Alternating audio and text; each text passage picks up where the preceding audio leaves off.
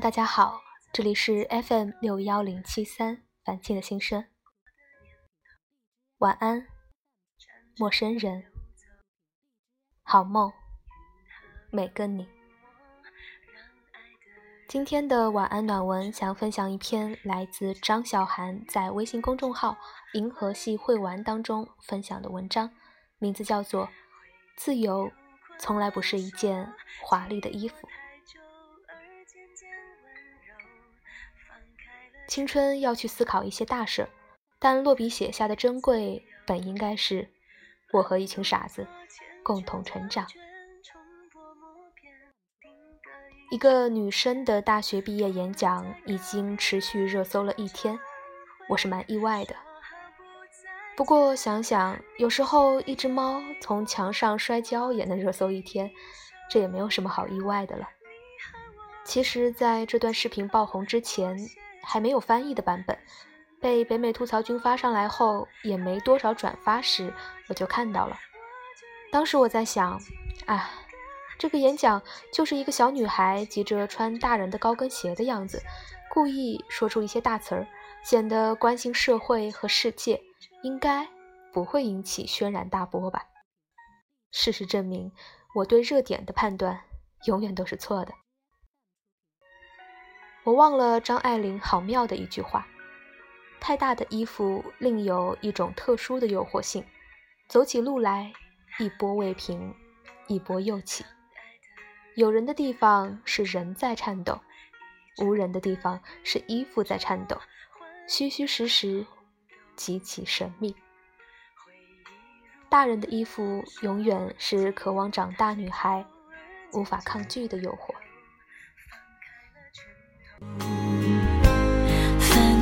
自由，长镜头越拉越远，越来越远，时隔好几年。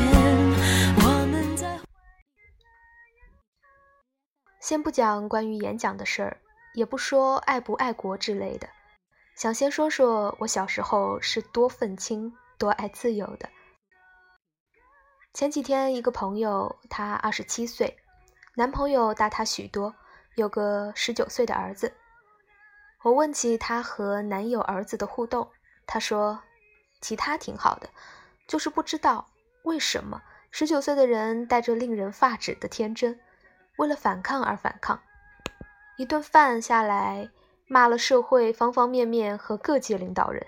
其实他懂个屁呀！我当时就感慨，人真的很健忘。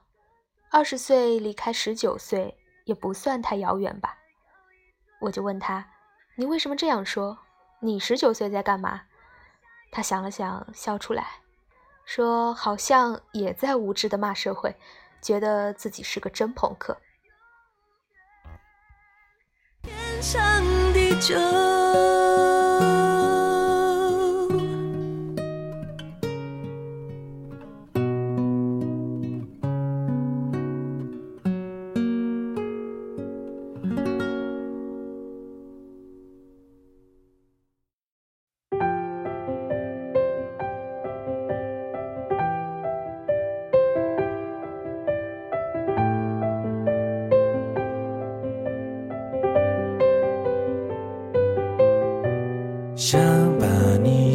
成一首歌，想养一只猫，想要回到每个场景，布满每句表。想到我十九岁做过什么事儿，我某一次和男朋友分手，就是因为温州高铁事件媒体报道的态度。我是愤青，他是爸爸的豪华汽车前挂着毛主席头像吊牌的那种家庭的小孩。我们剑拔弩张的辩论。他说：“你觉得言论不自由吗？你觉得就你们这种文青对吗？如果没有党，你有外滩隧道吗？如果没有外滩隧道，你上学不更得迟到吗？”我也很牛，我说：“外滩隧道不是应该修的吗？修个隧道了了不得了还？我不纳税吗？接着他来了一句：“是啊，你们家全家到现在纳的税还没我爸一年多吧？”伤自尊了，我接着说：“分手吧。”虽然这也是我们一百次分手中的一次，但是我记得很清楚，十九岁的人就是因为这种屁事都能分手的年纪。现在再有人说这种话，有什么所谓？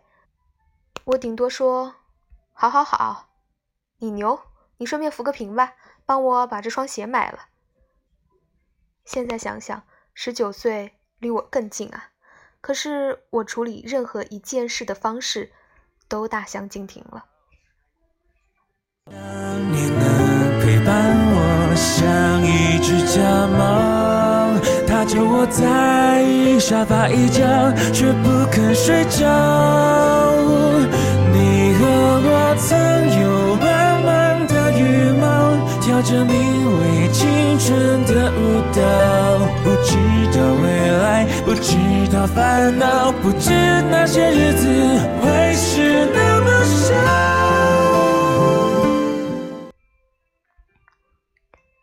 在那个很想长大的年龄里，毫不夸张地说，我不为了谄媚，也不为了温饱，就就是一向热血洒向全宇宙，内心真的坚定。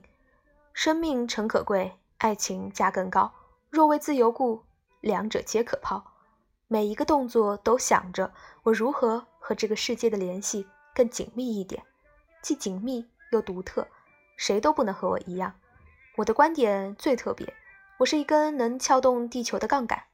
当时在单位写偶像剧，内心那叫一个鄙视，那叫一个不服气，想着老娘是要搞艺术的，现在就是为了五斗米折腰。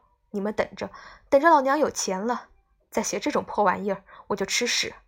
上司来开会，说出一个他觉得好棒的情节，我内心想的全是：妈，傻吗？这老女人，脸上完全可以挂一个不屑的表情。需要搜售的时候，我坐大巴车的第一排，另一辆车的人跑来说：“一会儿去唱 K 呀。”我玩着手机说：“不去。”他接着说了一句：“老板也去。”我想也没想回了一句：“关我屁事。”全车都在笑。现在想想，那个时候单位的各位对我真的很好，比现在的互联网宽容太多。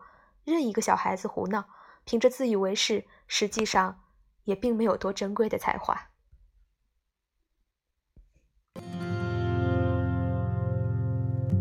小时候习惯坐在你的脚踏车后，没有任何的支点，我只能扶着你的肩。我算是很顺遂的人，之前的老板，之后的老板，都是对我非常放任的。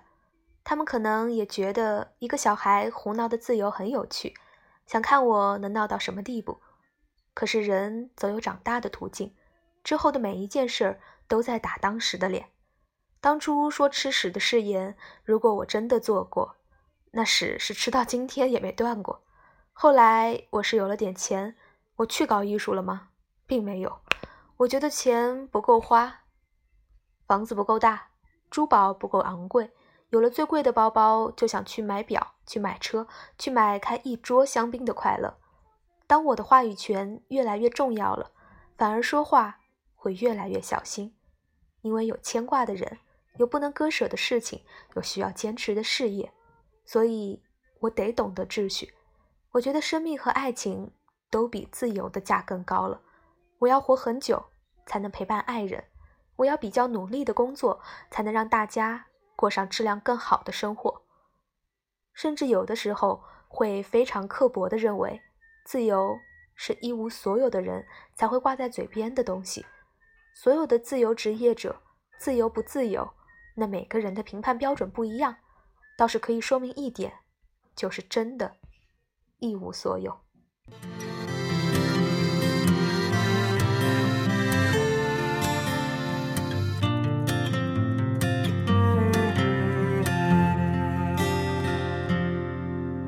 终于，终于脱去掉。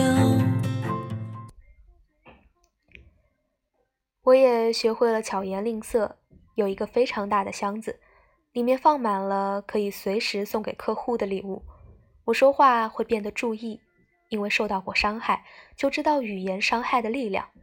这个时候，再有人拿着一颗诱人的苹果对我呐喊：“自由，你要吗？”我可能会说：“自由是怎么一回事？”我明白了，我要不起。我不是真朋克，我只是拥有着和大家一样慷慨激昂却十分俗气的青春期。长大的我，终究还是被世俗的花花草草打动了。这些东西并不是哪一种教育会学到的，哪种教育禁止学到的，是任何一个国家、一种体制、一种社会氛围里需要时间和磨练才习得的。不过，我也一直认为，这种成长并没有什么好光荣的。年轻的幼稚和肤浅也不可耻。人生不管用什么节奏变化或者不变化，都没有什么好自责的，也无需他人评价。这种事又不是自己能控制的。不长大的人很幸福，长大了的人大多数也是因为经历了太多无奈。旁观者有时就傻了点，有变化说你变了。没变化，说你没进步，管他们屁事。成熟是每个人的迫不得已，长成人间正道是沧桑的老不咔嚓脸，有毛好光荣的。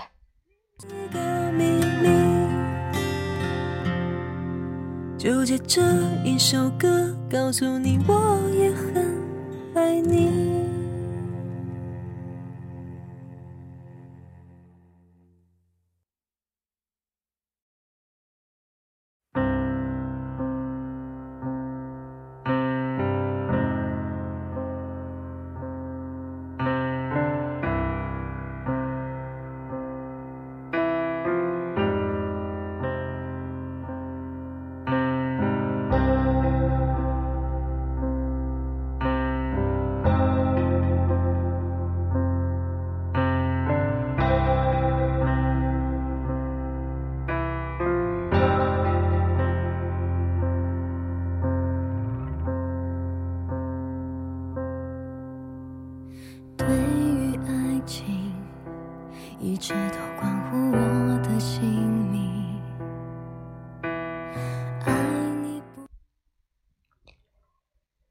我可能就算是随波逐流成为大人那一波人，总有人终其一生认为自由是最重要的事情，我佩服他们。可是选择了自由，就意味着放弃一切，不能怂，一定要拼一个自由的结果。所谓的自由，从来不像那个女孩说的那样，是香甜的空气，是不需要戴口罩的清新，是几次看上去热血沸腾的学生游行。这么说的人。不懂成长，也不懂自由。自由是淌着血、踩着肉、翻过万层尸体，心里怀着皆可抛，走到尽头的一个人。不用举例子了，大家所能想到的，他们的画像挂在学校走廊里，他们的故事出现在课本里，他们的墓碑受万人朝拜。只是，所有追求自由的人都得学会第一课。如果这个女孩真的想要所谓的言论自由，就不能惧怕言论的攻击。这些算什么？真的想自由，就是最辛苦的一条路，肠子被扯出来也要往前爬的那种。你才配说这句话。寂寞才能真的快乐。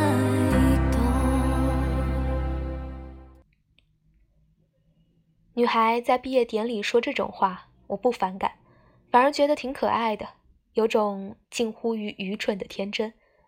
只是太多人无法正视这种愚蠢的天真，就像大家轻而易举忘了自己的十九岁。那部电影《女朋友男朋友》也写到一次学生运动，讲了三个从青春期晃到成年世界的三个人。凤小岳当时说着：“今晚之后，台湾就不一样了。”行动上其实也是想借着学生运动发泄青春期的荷尔蒙，长大后无非也变成了一个面对女孩说“我怀孕了”都会退缩的大人。这种天真不用从某个个体来讨论，我们都曾有过的，只是我们没有在这样一个场合说出来过，也没有引起轩然大波。另一个方面说，我不知道这个学校为什么选了他发言，明明不配啊！这种不配甚至和内容无关，从行文角度和观点来说，他太稚嫩了，既不会世俗的表达，也没有真正的想法，就跟之前热议林妙可摇头晃脑接受采访一样，说的东西并没什么，只是装作大人的方式令人反感，样子有点太可怜了。因为漫长的时间里，他没有长大的机会，没有思考的方式，甚至觉得自己没有说话的权利。最后得到这个机会，也要努力穿上那件不属于他的大人的衣服。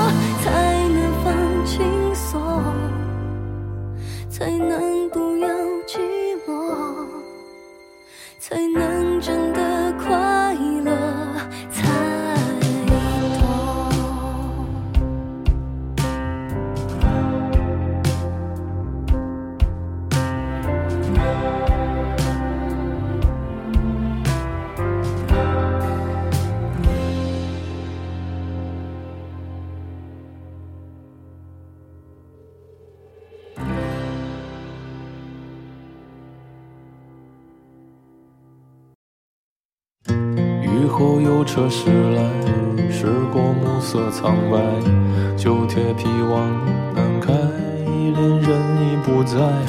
收听浓烟下的诗歌电台，不动情的咳嗽，至少看起来归途也还可爱。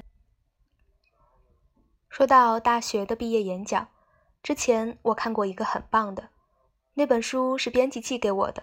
叫《孤独的反义词》，那个女孩也非常可惜，因为意外过世了。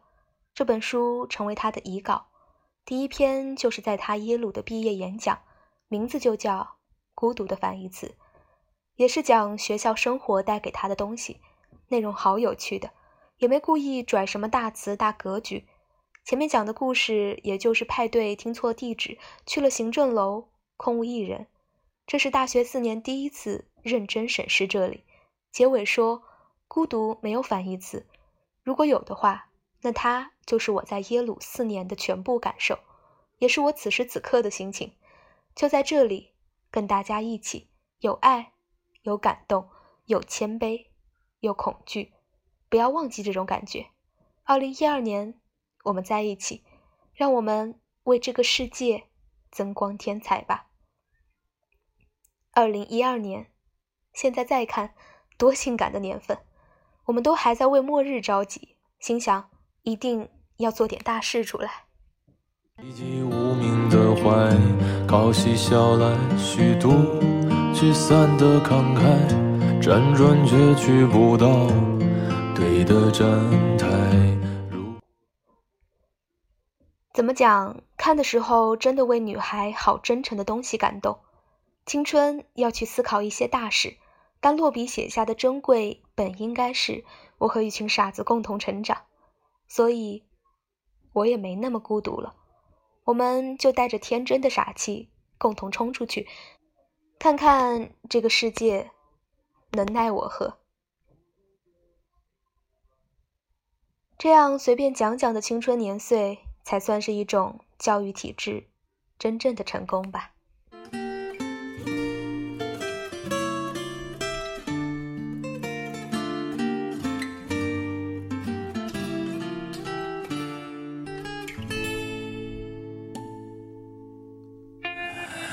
在陌生的地方，镜头变成了刀枪，耳语也变成了真相。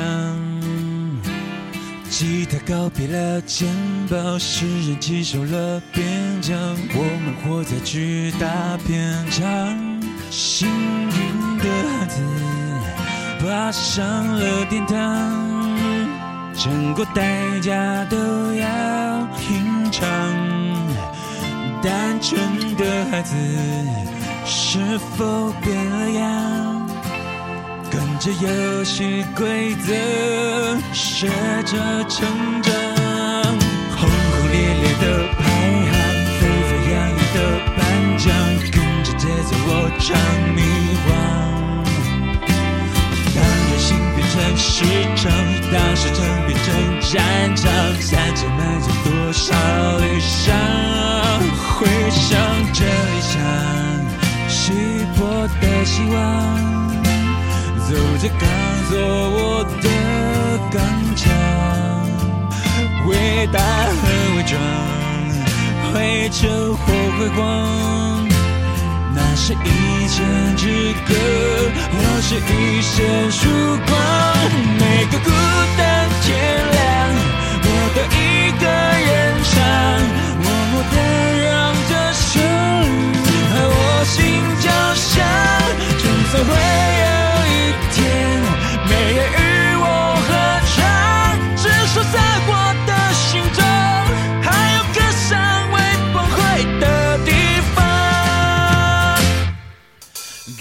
歌手追逐销售量，记者追逐点击量，没有谁比谁更善良。不论天好或天王，不论小兵或老将，虚张声势都要苍凉。期待着彩虹，所以开了窗。窗外只有灼热闪光。所谓的彩虹，不过就是光。只要心还透明，就能折射希望。每个孤单天亮，我都一个人唱，默默的让这旋律和我心交响。就算会有一天，没人与我合唱，至少在